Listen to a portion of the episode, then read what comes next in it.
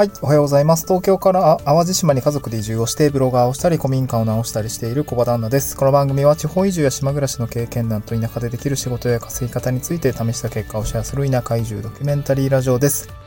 えー、っと、今日はですね、えー、っと、田舎暮らしを、ま、考えていたりとか、まあ、そもそも移住ですね。地方移住を考えている人向けの内容になります。えっと、トークテーマですね。まだ間に合う1年後に移住したい人が年末までにやっておくといいこと参戦というようなお話ですね。ちょっと季節柄のお話にはなりますね。もう11月に入ったということで、今年も残すところあと2ヶ月という感じですね。もうあっという間ですね。うん。2ヶ月って考えて、まあ、なんていうんでしょう、今年やり残したことはなかったかなとか、えー、まあ来年に向けて、なんていうんでしょうね。な、なんていうの、来年また頑張ろうとかね、そういう気持ちになる人も、まだ早いから、まだやり残したことがあって、あって気づいて頑張っていくっていうとこだと思うんですけど、うんと、まあ、まだ間に合うと。まあ、1年後に移住したい人が年末までにやっておくといいこと参戦というようなお話を今日するんですけど、えっと、まあね、大体こういう時期になると、まあ、年末でいいやっていう、なんていうんですかね、新しいことを挑戦したりとか、やりたいことがあった時に、まあ、年末時間があるから、あその時にやろうとか、あと、なもう年末年始も含めて1月、まあ、新年なんていうんですかね、あの、新年明けてえ気持ちも新たにまた頑張っていこうっていうのもいいんですけど、まあ、多分ですけどね、最初のやっぱり立ち上がりがすごい大変だと思うんで、新年早々ね、あの、頑張ろうって言っても、多分走り出してる状態だったら結構割と頑張れると思うんですけど、あの、立ち上がりだとなかなかね、しんどかったりとかして、えっと、うまくね、幸先が悪い、なんか意外と続かないとか、なんか意外とめんどくさそうだったみたいな感じになって、その新年のね、スタートがあんまり良くない場合もあるんで、な、まあ、なので、この時期からですね、少し、少し惰性を、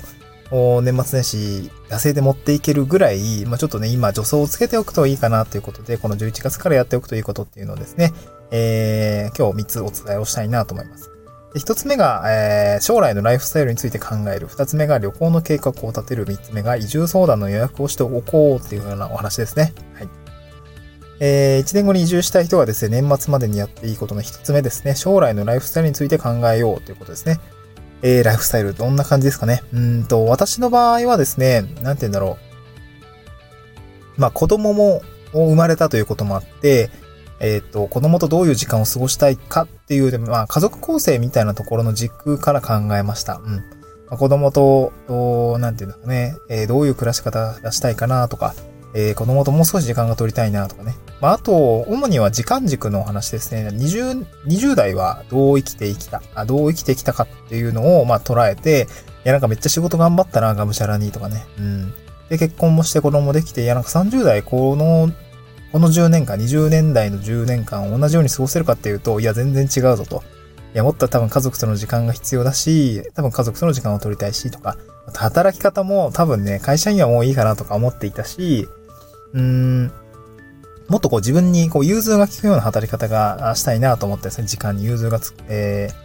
まあ、じ、なんだ、時間もそうだし、人間関係もそうだし、なんか融通、まあ、なんか個人事業主になりたかったわけですよ。独立をしたかったわけなんですよね。もうなんか好き勝手やらせてくれみたいな、そんな感じだったんですよね。うん。まあ、あとは趣味や働き方の違いで考えるのもいいかなと思いますね。これはじあの具体例ですけど。そうだな、趣味とかだと、まあ、結構ね、えー、スノーボードが好きで、雪山の近くで住んでますみたいな。夏はまあ普通に働くんだけど、冬はもう、なんていうんですかね。山ごもりできるように夏稼いで冬遊ぶみたいな、そういうね、えー、季節感のある働き方をしてる人もすごくね、私は憧れてました。ちょっとスノボードの人はね、えー、大学、えー、大学スピークで社会人2、3年目ぐらいまですごくね、そういう生活は憧れていて、毎シーズン冬にスノーボード行ってたんですけど、なんかちょっと、年老い、年老いてきたって言ったのもあれなんですけど、ちょっと体力が減ってきて、雪しんどいな、みたいな感じになってくると、なんか意外とね、そういうこともなくなってきていて、まあ今、なんだろうな、まあ暖かいところに来てますし、うん。なんだろうな、家族とゆっくりできるような、まあでもね、あの、半年働いて半年休むみたいな働き方すごく憧れてますね。なんかそういうことができたらいいなというふうに感じてはいますね。うん。まあそういう働き方とか、趣味とかっていうことから考えてみて、えー、じゃあ将来こういうライフスタイルを目指そうみたいなね、自分の理想のライフスタイルを考えるっていうことは、なんていうの、やってみてもいいのではないかなと思いますね。うん。まあ、これはおすすめですね。で、二つ目は、これちょっとね、前回の放送でもあったんですけど、旅行の計画を立てましょうっていうことですね。旅行の計画を立てましょう。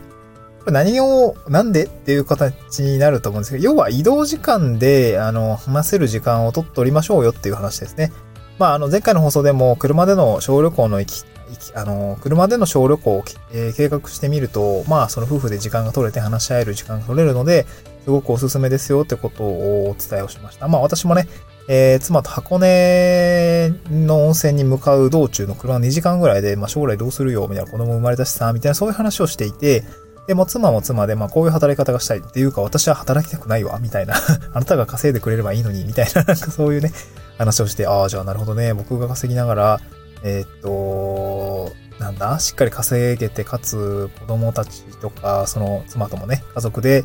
えー、なんか自由に過ごせるためにはどうしたらいいだろうか、みたいな、まあ個人事業って副業どのや、複数の業ですね、複数の事業を立ち上げて、頑張ったらいいんじゃないかみたいな、なんか、え、お、それでいけんのみたいな。いや、もうあんた稼いだらいいやんけみたいな 感じで、まあダメだったら私稼ぐわ、みたいな。まあそういうね、あの、家族で、あの、なんて言うんでしょうね。うん。ま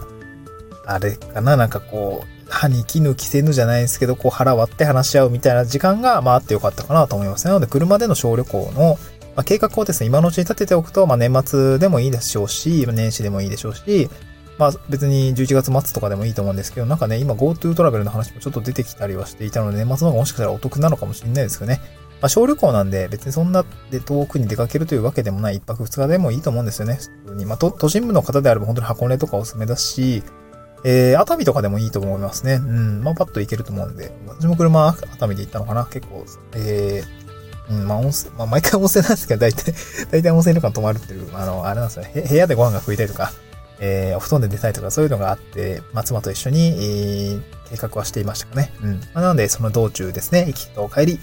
えー、そういう話ができるといいんじゃないのかなという感じ、っていう感じですね。うん。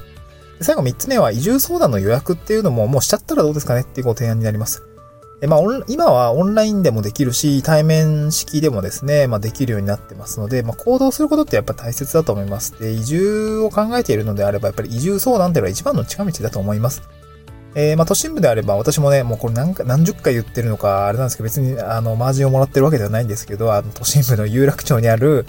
えっ、ー、と、ふるさと回帰センターっていう場所はですね、あの、有楽町にあるんですけど、私も妻と子供と一緒に行って、えー、まあ、当時はね、兵庫県の担当の方にごた、あの、なんですね、あの、淡路島の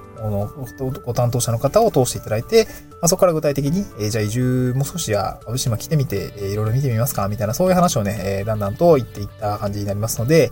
えー、まずは行動してみるっていうところもややってみるといいんじゃないのかなと思いますね。まあ時間が取れると、まあ年末、まあいつちょっと営業日はね、しっかり確認してほしいんですけれども、えー、まあ週末ですね。まあ11月とか12月。まあ例えばですけど、11月とか12月の頭ぐらいに移住相談予約して行ってみて、あなんかいろいろ相談、あのー、少し前に進むといろいろ見えてくる景色も変わるんで、その情報をもとにまた年末持ち帰って、なんかこういうところもいいよねとか、こんなこと言ってたよとかね。えー、まあそういう話を持ち寄って小旅行に行く。あ、これもういいんじゃないですかね。はい。なんかちょっと自分で話しながらあれなんですけど、うん。あれですね、こう まずは予約を取って、えー、その情報を持ち帰って、じゃあ小旅行でまた少し煮詰めましょうか。で、年末年始のゆっくりする時間にまた、えー、将来のライフスタイルについてまたじっくり考えましょう。あ、これいいんじゃないですかね。この、この流れでぜひ行ってください。今日の3つ、えー、なんか横串でこう通した感じになってよかったかなと思いますが、で移住相談予約行くときにですね、あの、まあ、あの、二つぐらい聞かれると思います。どのエリアに行きたいですかとか、いつぐらいには移住したいですかって、この二つはですね、えー、絶対聞かれると思うんで、この二つは最低限、あの、なんとなく、なんとなくでいいんで、なんか、あったかいところとかね、雪は嫌だなとか、えー、あ、でも東北の方はね、ご飯美味しかったりもするんで、なんかあっちがいいなとかっていうとこでもいいですし、いつぐらいか、1年後なのか3年後なのかって全然話が違ってくるし、まあ、具体的にはね、あの、私がじ、あの、なんでいう時間軸で言うと、走り出すと、私もね、2、3年後って言ってたんですけど、走り出すとね、もう移住したくなって、結局1年後には移住してるってパターン結構あると思うんで、うん。まあ、割と1年後って考えてもらってもいいかなと思いますね。意外とこう、そう、僕の後輩なんかね、3ヶ月ぐらいでもう移住しちゃったんで、そう、もうね、11月に宮崎に 宮崎に行ってて、この前ね、あの、連絡を取り合って、えー、どう？そっちみたいな。まあ別になんかそんな寒くはないですね、とかね、そんな話をしていたんで、まあ、えー、移住相談に行くときにどのエリア、どのエリアに行きたいのか、あいつ頃移住したいのかっていうところを考えておくといいかなと思いますね。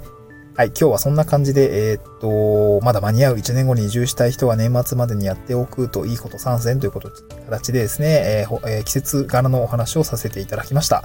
合わせて聞きたいにですね、将来の暮らし方を夫婦で話し合うのにおすすめの方法ということで、まあ前回の放送ですね。えー、っと、なんだっけ？あ、そうそうそう。あ、小旅行にで、えー、道中の話し合いの時間をしっかりと取るといいですよっていうところですね。こちらもまだ聞いてない方がいたら、えー、ぜひ聞いてみてください。また次回の収録でお会いしましょう。バイバイ。